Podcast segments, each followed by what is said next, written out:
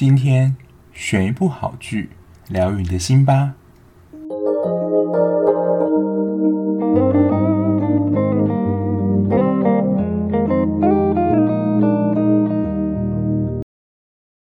嗨，欢迎收听今天的节目，我又来了。今天要介绍呢，算是也不能算是冷门的平台，不过如果你是喜欢看欧美剧的听众，应该也蛮常会使用这个平台，就是 HBO。我们在目前台湾啦，比较常用的还是 Netflix，因为片源真的很多。然后再来呢，应该就是 HBO 了，里面 HBO 也有蛮多好看的欧美片。那现在台湾还没有进来，我之前跟朋友聊过，还有 Disney 跟 Amazon，不过到目前呢，还也还没有一个定数说什么时候会进来台湾。不过我相信 Netflix 跟 HBO 里面的片，就是已经够大家看了吧。不过每一个平台之所以能够生存，一定都是他们平台里面有一些他们私房的片单。所以如果就是某一些独占的片单没有进来的话，我觉得也是蛮可惜的。像是《汪达与幻视》是迪士尼的作品，不过目前台湾还没有办法看到，我觉得这是比较可惜的地方。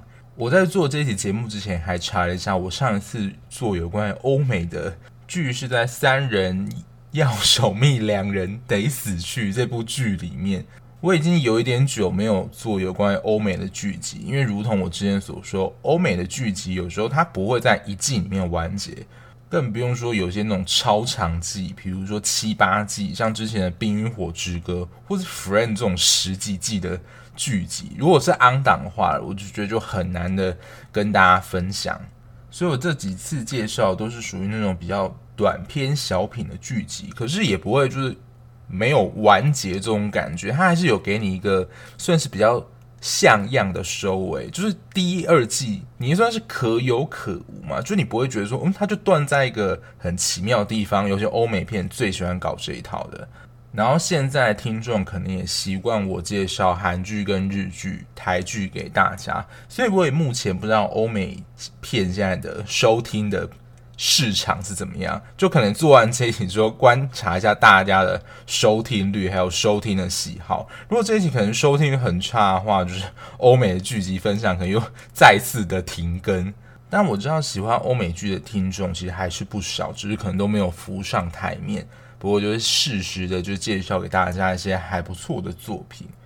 那这一部我是在 HBO 看，我没有买那个它跟 Catch Play 的。合体版，然后 HBO 我觉得对我来说啦，可能是一个缺点，就是它没有调倍速的选项，所以这一次呢，我算是很久已经没有这么扎实的完整看完一部剧，就是完全没有任何的快转或调倍速。这一部就是由凯特温斯雷主演的《东城奇案》。如果你对于凯特温斯雷这个名字，你可能就是。名字跟艺人脸搭不起来，那我接下来讲这几部作品，你会觉得说，哦，原来这些是他演的，因为我也在找资料的时候才发现，哦，原来这些是他演的，我都有看过他的作品，可是对他的人脸名字我对不起来。像最早最出名的一部电影就是《铁达尼号》，他跟里奥纳多·迪卡皮欧演的，当时应该是真的可以用轰动大街小巷来形容，真的没有人没有看过这部电影。当时是 Jake and Rose 的，就是传奇，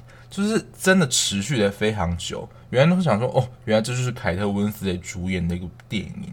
那后来像是《为爱朗读》《真爱旅程》，还有《理性与感性》，这些都是非常知名的电影作品。那其实也可以从它的发展面看得出，它大部分都是接演电影的作品。其实电视剧相对来讲就真的少非常多，可以说是真是比较偏电影咖那边的呃好莱坞明星。那他上一部的电视剧其实已经在二零一一年的《幻世浮生》，也是一部小说改编的作品。那他睽违十年之后呢，又再度接演小荧幕作品，就是这一部《东城奇案》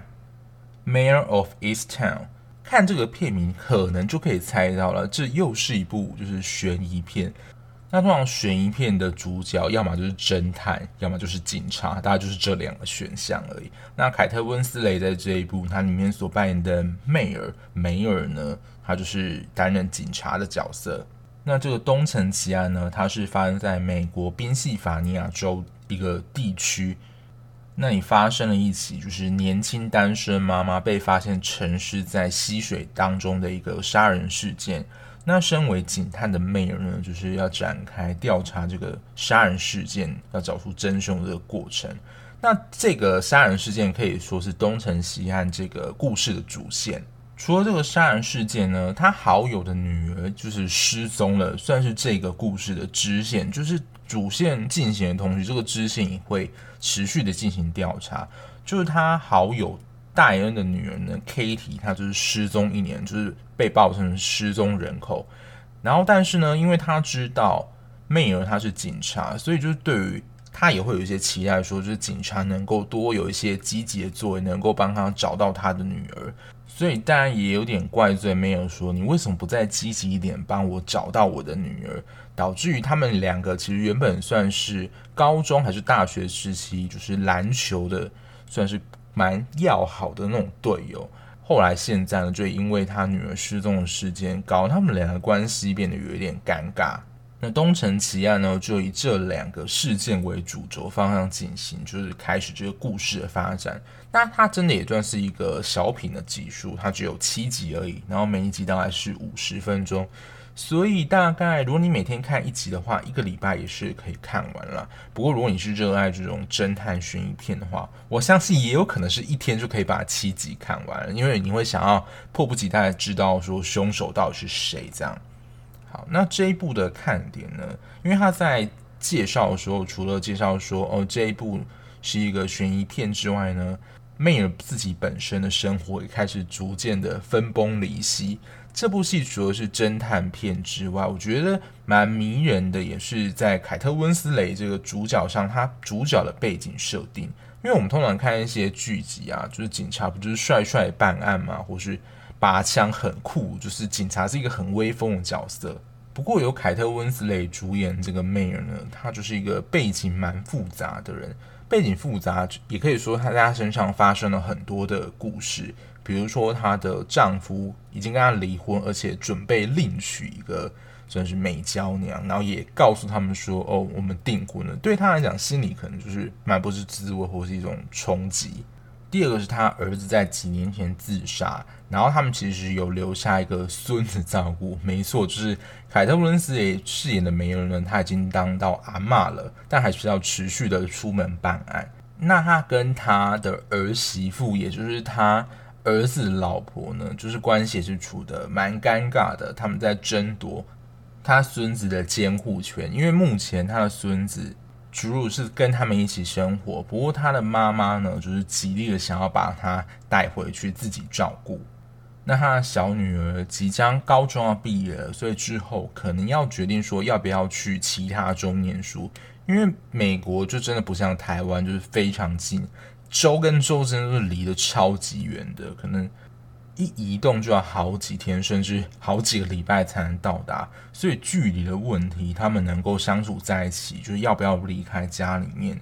然后放下妈妈，其实对于妹儿来说也是一个蛮挣扎的过程，当然对他的女儿也是。所以妹儿除了办案之外，他算是个人问题产生。我觉得在警务上啊，大家其实对他蛮敬重的，而且他跟局长啊。警局里面的关系，还有甚至啊，他们那个社区里面的人们关系都是处得蛮不错的。但是也因为他个人问题，像刚刚讲的非常多的问题，影响到他的专业工作。身为一个警察，你在办案的过程，其实有一个环节就是审问犯人嘛，就是要找出就是他的破洞蛛丝马迹，然后来找出他有没有嫌疑等等。然后我想到这边补充一下，刚刚那个说的年轻妈妈的杀人案，那个受害者叫做艾琳 （Erin）。在这之前呢，他们就找到了一个影像，就是他们算是他们的朋友吧，就是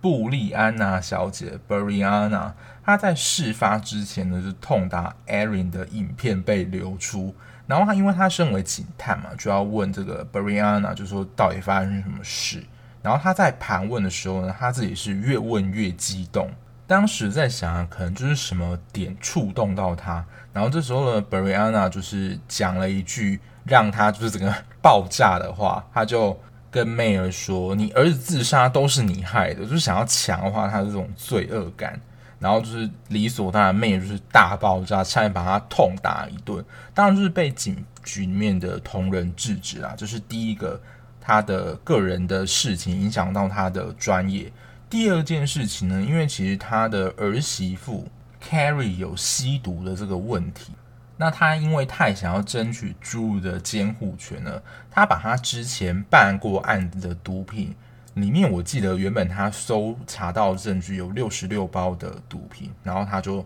偷了两包，把这两包呢塞到 Carrie 的坐车当中，就是栽赃他说，嗯，你看他现在还是在吸毒哦，所以他是不适合就是抚养他自己的小孩的。当然这件事情啊，就是东窗事发，被他们警局里面局长抓到。所以 Mayor 呢，就是被勒令了停职了两个星期。事实上，他跟儿媳的关系是蛮紧张的。虽然我觉得他在有一些片段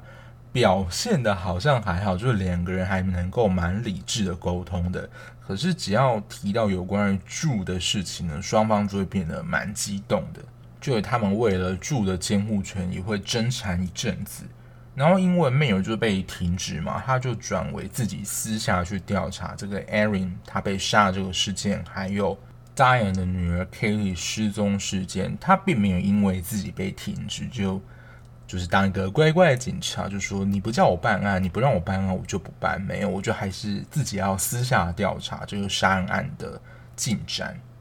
除了杀人案之外，就是另外看就是在 Mayor 身上嘛。那他刚刚讲这些他自己的个人问题呢，其实一直持续都有进行，就是在被处理。因为局长也发现儿子上吊自杀这件事情对他的影响的冲击太大，影响到他的专业，所以局长呢也叫妹儿，就是有点强制的叫他去做心理咨商。然后我要说这一部里面，不论他是精神科医师或是心理治疗师。我觉得这一次资商的这种场景，还有它进展过程是蛮真实的。就是你在现实生活看到的咨商，可能也差不多会是这个样子，不太会是什么很夸张的演绎方式。而且，其实你的一举一动、一言一行，其实都会展现你这个人的特性是怎么样。我觉得他在一开始，妹儿他这个人啊，他所叙述这个方式，其实就能够代表他这个人可能遇到事情的想法、思考会是怎么样。因为他在心理咨商刚开始的时候，他一坐下来就跟心理治疗师就说：“呃，咨商这个东西啦，我觉得对有一些人有效。然后他之前也做过婚姻的咨商，可是呢，还是离婚了。所以这对我可能不会有太大效果，或是你不用期待看到我有什么很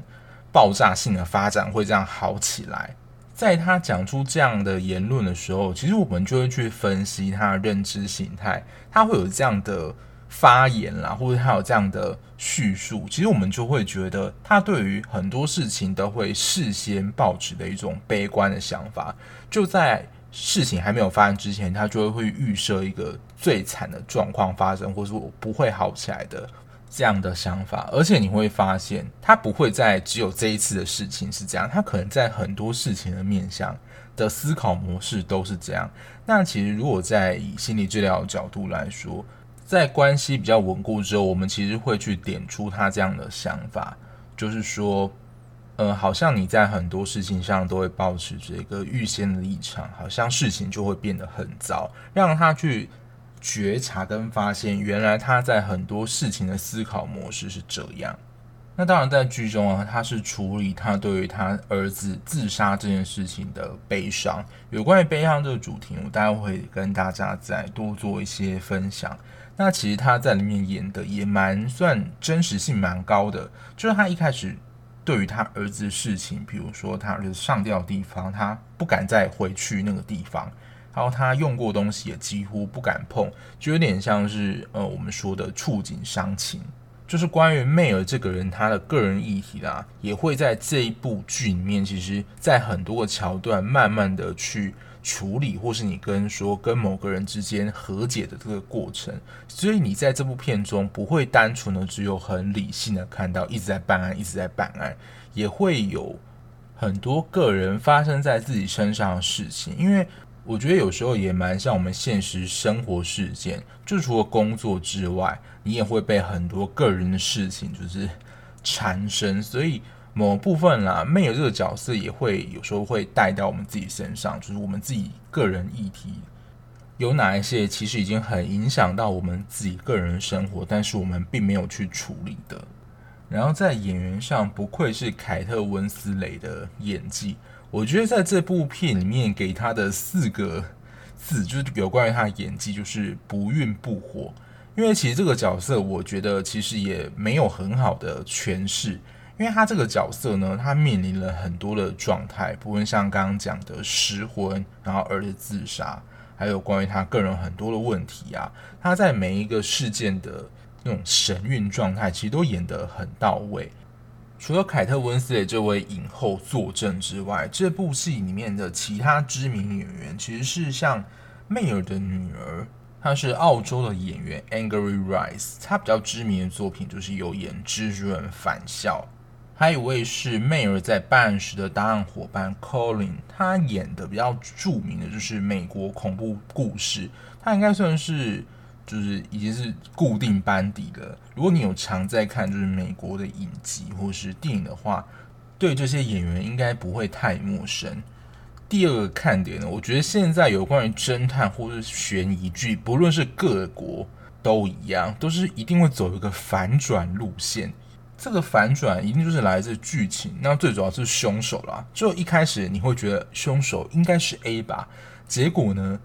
证据又引导到 B 可能才是真的凶手，然后在调查到 B 的时候呢，B 又说哦，他其实是受到 C 的控制。找到 C 之后，又说他原来是受到 D 的控制，就告诉他这样说。然后原来最后发现 D 才是真正的主谋。现在真的不会一次告诉你说最后凶手到底是谁，一定都要反转非常多次。之前我有看一部剧啦，但是我这一部应该不会讲，因为他我看完第一季之后觉得嗯好像还好，然后他第二季出我还没有看，是在 Netflix 上的呃谁杀了莎拉，我看完之后觉得这一部东城奇案跟他的某一些调性其实蛮像的，然后现在在看这种片子啊，我都会觉得好像一开始找到凶手都不能太相信，就是说哦这个人就是真的凶手，因为这种片子。看比较多的话，就会知道每个时候啊，就是突然会有一个爆炸的讯息出现，然后这个爆炸讯息其实就是这个真凶反转这个过程。有时候啦，即使你找到凶手，也觉得是他，而且他也承认了，都怀疑说，嗯，他就是真的凶手吗？就是思考说，到底会不会他是在包庇谁啊，或者是其实是真凶另有其人啊？这。都一定要看到最后才知道真正的凶手到底是谁，所以你基本上啊是不能错过任何一集的，因为只要错过中间任何一集，你就会看不懂，就是接下来发生在演什么。然后也不能就是在可能前一集就说就知道凶手是谁，因为可能在最后一集当期呢还会有反转发生。然后在这种反转的悬疑故事里面，都一定要有一些故布疑阵的角色，就是混淆视听，就让你觉得说，嗯，他可能是凶手，而且他可能有一些事件啊，就是你会让他觉得这个人人品好像有点怪怪，就是你会不自觉怀疑他是凶手的可能。像这一部里面有一个神父，他就是一直被指控说性侵十四岁的少女。他也因为这个事件而从他原本服务那个城区里面转调到他现在服务这个教堂，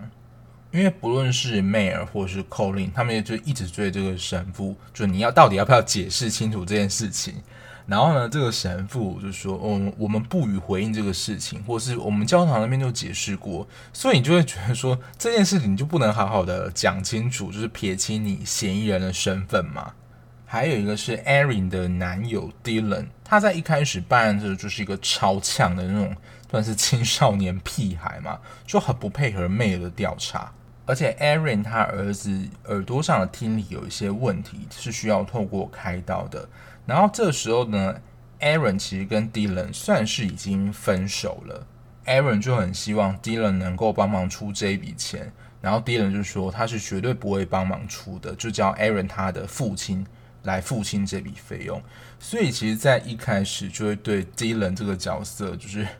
好感度整个下降很多，而且他后来啦，Aaron 遇害之后，他的好友 Jess 也被 Dylan 威胁，就是因为 Jess 其实有透露一些资讯给警方，然后 Dylan 他就很怕某一些事情被警方知道，所以他还有一段呢，就根本是在演那种德州电锯杀人狂或者是绝命终结战吧。他躲到一辆车子底下，就是为了避免被 Dylan 发现，结果呢还是被 Dylan 从车子底下拖出来，就是教训了一番，就是说你凭什么把我们的资讯泄露给警方这样。所以其实看到中段的时候，对 Dylan 这个人真是没有什么太大的好感。而且我就是怀疑，就是也有可能他是真凶之一，但他后来就突然，你要说洗白吗？这部分我是真的有一点点看不太懂啦，就有关于 Dylan 后面这个人的发展。然后刚刚前面有说了两条支线嘛，其实我觉得还有一个算是第三条的支线，就是 Erin 的小孩，就是他生父到底是谁？因为其实这个秘密呢，只有 Jess 才知道。当然，以剧情的发展而言，就是他不可能让你那么快知道说这个天大的秘密到底是什么，所以这个秘密呢，也要到他第七集，就是第一季的完结篇才会公布。但是呢，我在这里也不会告诉你他的生父是谁，因为这就等于说破了一个大梗，就会失去你看这一部的动力。但我就可以跟你说啊，他的小孩生父这一条线，其实也是蛮精彩的。那有关于这种悬疑凶杀案呢、啊，最后都会有个真凶嘛？我觉得这一部的真凶也是超难猜的，我就直接放弃。那看这种侦探悬疑片，我之前好像有讲过，其实会有两种类型啊。但这一部的片子这种找凶手方式，我可能没有这么喜欢，就是会一直反转，一一直反转，根本就很难猜到说最后凶手到底是谁。如果是美剧的话，我可以想到就是《谋杀入门课》。这种片子的类型，真的都会需要你有非常高的想象力，才能够猜到说最后的凶手到底是谁。然后讲更白话一点，就是脑洞要开的够大，你才能够想到这个可能性。然后第二种是我比较喜欢，你也可以说是正统的悬疑片嘛，就是在它的情节里面是有点故布疑阵，然后会透露一些蛛丝马迹，然后可能最后凶手现行的时候，主角会回忆一下他之前可能做过哪一些事情，就是他其实是有一些线索供你去参考，然后你要抓到的，然后你也不会觉得说很突兀，因为这种反转的凶手，他可能都是丢出一个很震撼的讯息。然后这个震撼讯息之前也都没有提到，所以你看到凶手的时候觉得说啊，这真的是这样的反应，说怎么会是他？这是有关于这部悬疑推理找凶手的地方啦。我觉得就是这一部反转这样的设计。那我之前不是说过吗？现在在韩国啦，还是日本，很多片子他所演的一些内容，其实反映社会的现状，比如说像是霸凌啊，或是职场的欺压这一种。那我觉得在这一部里面，其实有一个议题算是可以去探讨的。就在美国，这样的问题的比例其实很高，就是毒品跟酗酒的问题。在剧情里面呢，他的儿媳妇 Carrie，她其实也有想要为住就戒掉吸毒，可是因为真的太困难了，就是失败。然后我在这边跟大家分享一个，就是有关于毒品这件事情的成瘾机制，为什么戒毒会这么的困难？就是要搬出我当时在呃补习班的时候有学到一些有关于呃毒品上瘾的机制。我们当时的补习班老师啊，他是用这个模式来说明吸毒是一个什么样的状态。我觉得我不知道这个是不是他自己就是为了方便说明而。简化的一种模式，但他说啦，吸毒就是一种锁与钥匙的模式。在你吸毒之后啊，你的每一个神经细胞受器其实都会改变，而且呢，这个神经细胞的这个受器啊，它可能啊，我们简单来说，因为钥匙它就是要符合，就是你钥匙孔才插得进去嘛，也就是说，它其实是非常独特的。你为了要满足它这个新展开的这个受器呢，所以你只能用毒品这把钥匙去满足那个钥匙孔，等于说它是独一无二的。所以只要你没有在吸毒，就是服用相符的药品的话，也就是不能满足这个受气的话，你就会产生就是戒断的症状。所以毒品为什么会被说成是一条不归路的原因，就是一旦当你服用这个钥匙被打开之后，你没有办法把它封锁起来，你只能不断的靠。毒品去填满这个钥匙，那当就是你想要戒除的时候，其实就会产生刚刚说的戒断症状。我觉得它的英文啊翻译得很好，叫做 craving，中文翻译叫做渴饮。就好像你现在口非常渴，然后你前面有一杯水，可是那杯水呢其实是毒品。你很想要解除你现在这个不舒服的状态，可是呢你现在又不能喝那一杯水，意思大概就是这样，所以你会处于一个极度痛苦的状态。所以经过这样的形容，就会知道真的要戒除毒瘾是一件非常痛苦，而且是很难的事。所以就是再犯率或再复发率其实是非常高的。那现在的毒品治疗呢，大部分啦也都是用药物治疗。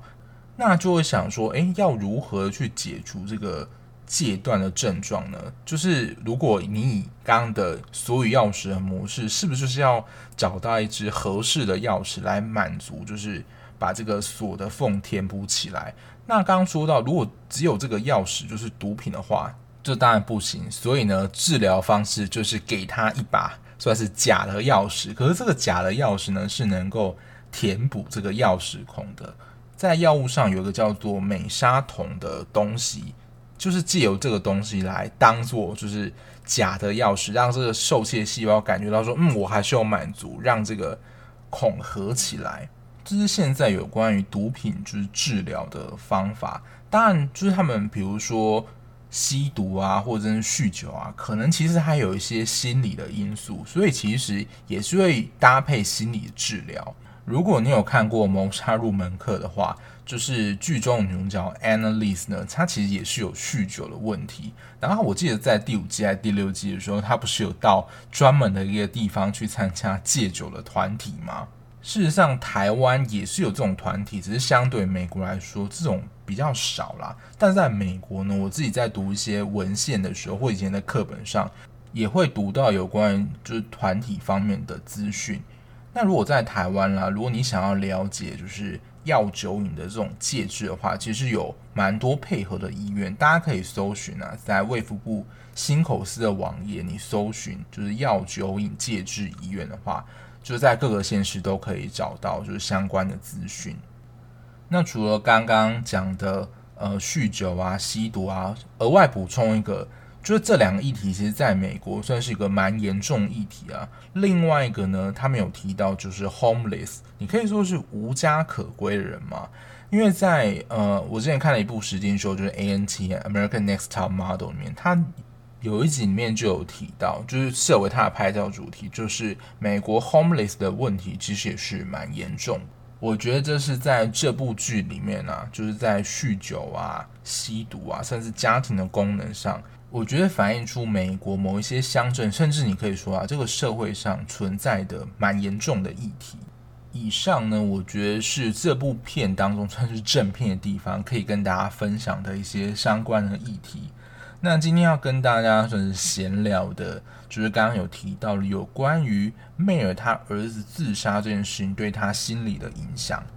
我在第二十四集的时候。有讲过复杂性悲伤，他这个其实也是复杂性悲伤，不过那时候可能没有什么人听啦，不过也没关系，因为当时讲的节奏我觉得可能也没有那么好，现在听起来自己也是觉得有点尴尬。如果你听到这里呢，可能也不用特地回去翻那一集。好，他的长官呢，不是一直叫他要去做悲伤辅导吗？在悲伤辅导里面有一个词，我想要呃，算介绍给大家认识，它叫做被褫夺的悲伤。那被褫夺的悲伤呢？顾名思义，其实它就是真的相对来说是比较难处理的悲伤。有关于被褫夺的悲伤呢，通常它有两个层面，一个就是呢，它是社会上否定的失落，比如说流产；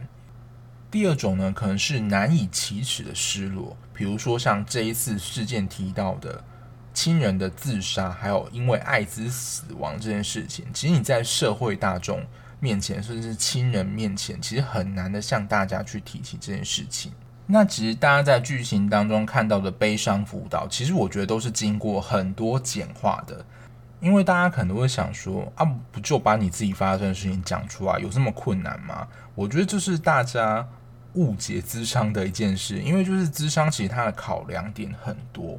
因为妹儿她不是其实在跟治疗师讲完，他就是不用抱持太大期待之后，他就开始谈他儿子发生的事情嘛。其实他开始愿意谈这件事情，就是一个很大的进步。因为如何愿意开始让他自己讲自己的事情，就是心理咨商一开始会面临一个很大的挑战。因为在一开始啊，他一定会有很强烈的防卫跟抗拒，然后否定的就是接触任何有关于自杀者的人事物。那其实我们在做正常的悲伤辅导的话，其实就是要让这些来咨商的人，让他的情绪能够有正常的流动，然后找到与死者的连接。所以其实我们办丧礼不只是啦一个仪式而已，它其实也是让我们有这个时间跟空间来让我们哀悼对于死者的想念。但在情绪上啊，我觉得华人的不论是教育或是文化上，在情绪的表达是相对来讲是比西方压抑很多的。比如说以前很多什么俗谚啊，男人有泪不轻弹啊，或是流泪就是脆弱表现。其实这些算是刻板印象，都会成为我们正视自己的情绪或让我们自己情绪流动机会的一个阻挡。我今天讲的都是一个算是治疗的大方向，真正我们在执行治疗的时候，有时候比较短了，可能是一两个月；长的可能也有好几年的，甚至好几年都走不出来也都有。这也就是要讲到另外一个，我觉得想要传达给大家的一个观念，就是悲伤的特殊性跟个人性。每个人对于悲伤，他所需要哀悼的时间都不同，所以呢，很重要的想提醒大家，就是不用勉强自己一定要赶快的好起来。我不知道是不是受到可能是生理外伤那种影响，都会希望外伤能够好起来。的确，在外伤是这样，可是呢，在心里的伤，我们不要硬要把它扳直，或是把这个悲伤压下去，让自己故作镇定，或是看起来很好。因为很多的悲伤的确是需要时间去冲淡，或是让这个情绪稍微能够做缓和的。像是大家可以思考看看，如果今天是你的父母，或是你非常亲近的人，比如说配偶的话，这个悲伤的时间啦，大概要多少的时间才能够让你的情绪恢复到稍微比较平稳的状态？大家可以猜一下，这是有做过一个统计啊，但也不是每个人都这样。如果是你的就是父母或是你的至亲过世的话，基本上都至少要一年才能够让你的心情恢复到比较平稳的状态。当然，有些人可能是更久，三年、五年。我觉得这个数字就仅供大家参考。我不知道这个数字有没有超乎你自己的想象。有人会觉得说，不是办完丧礼就是应该要恢复正常吗？没有，这种情绪的余韵可能都会在。某些时候呢，突然的跑出来，所以他这边所做的统计，如果是父母或是配偶、伴侣这种至亲的话，少说都要一年，心情才能够稍微恢复到比较平静的状态。所以在这一年期间呢、你的情绪如果提到有关于，比如说亲情啊，或者是你逝去那个人的消息的话，你有很大的情绪反应，其实这都是正常的，不用觉得你自己很奇怪。以上就是有关于就是在悲伤的这件事情啊，跟大家分享的一些小资讯。那对于这部戏呢，最大的看点一定还是在凯特温丝蕾身上，就他的演技真的不是盖的，角色诠释就是在情绪上啊，还有他整个活动上，我觉得都非常的到位。剧情上我又觉得还不错了，但也不到那种神剧，就是必看的。那如果你是喜欢悬疑，然后喜欢美剧的话，我觉得这一部。也还算是一个不错的小品，因为它只有七集而已。不过这也只是它的第一季。那跟韩剧、日剧这些不同的话，就是这种美剧啊，都会以技术作为一个区隔。但它不像，比如说韩剧跟日剧，它本来可能就会有预计要规划要拍第二季或第三季。美剧呢，就是完全看经费够不够。它有可能在剧情上呢，还是有留下一个伏笔。可是呢，也会因为没有钱，所以就说哦，不好意思，我们没有下一季了。不过目前以这一部《东城奇案》在国外收视率来看，算是较好叫座啦。它的最后一集呢，听说啊有四百万人同时收看，所以在考量收视率的底下，应该还是能够筹出一点钱的啦。那如果你是有看过的人呢，有一个地方我觉得我不知道算是算是他为第二季的一个伏笔，但是我看完之后还是有一个蛮不解的地方。如果你已经知道最后的真凶是谁的话，因为你可以回想一下，Aaron 那时候被发现的时候，他其实是算是裸着上半身被弃尸嘛。那如果你回想到一下真凶跟他这样的一个状态一个联想，我想说，嗯，他会做这样的事情吗？这中间是不是还有发生什么事，就是我们漏掉的地方？然后真凶该不会有另有其人吧？又是另外一个新的反转，所以它其实还是有一些小细节，我觉得可以再做延伸的。好啦，那以上就是今天介绍这一部 HBO 的美剧《东城奇案》，就供大家参考。如果你对悬疑剧有兴趣的人的话，可以去找来看。那今天节目就到这边啦。那最后不忘提醒，如果你是喜欢追剧的朋友的话，麻烦在各大平台上就是有订阅啊或追踪按钮，帮我追随，就能够在我上片的第一时间呢收到我的讯息。也欢迎分享给你同样喜欢追剧的朋友。那如果你有什么想要推荐的剧，或有什么话想跟我说的话，在资讯的地方有的 ig 也欢迎大家追踪哦。好那我们下期节目再见啦拜拜。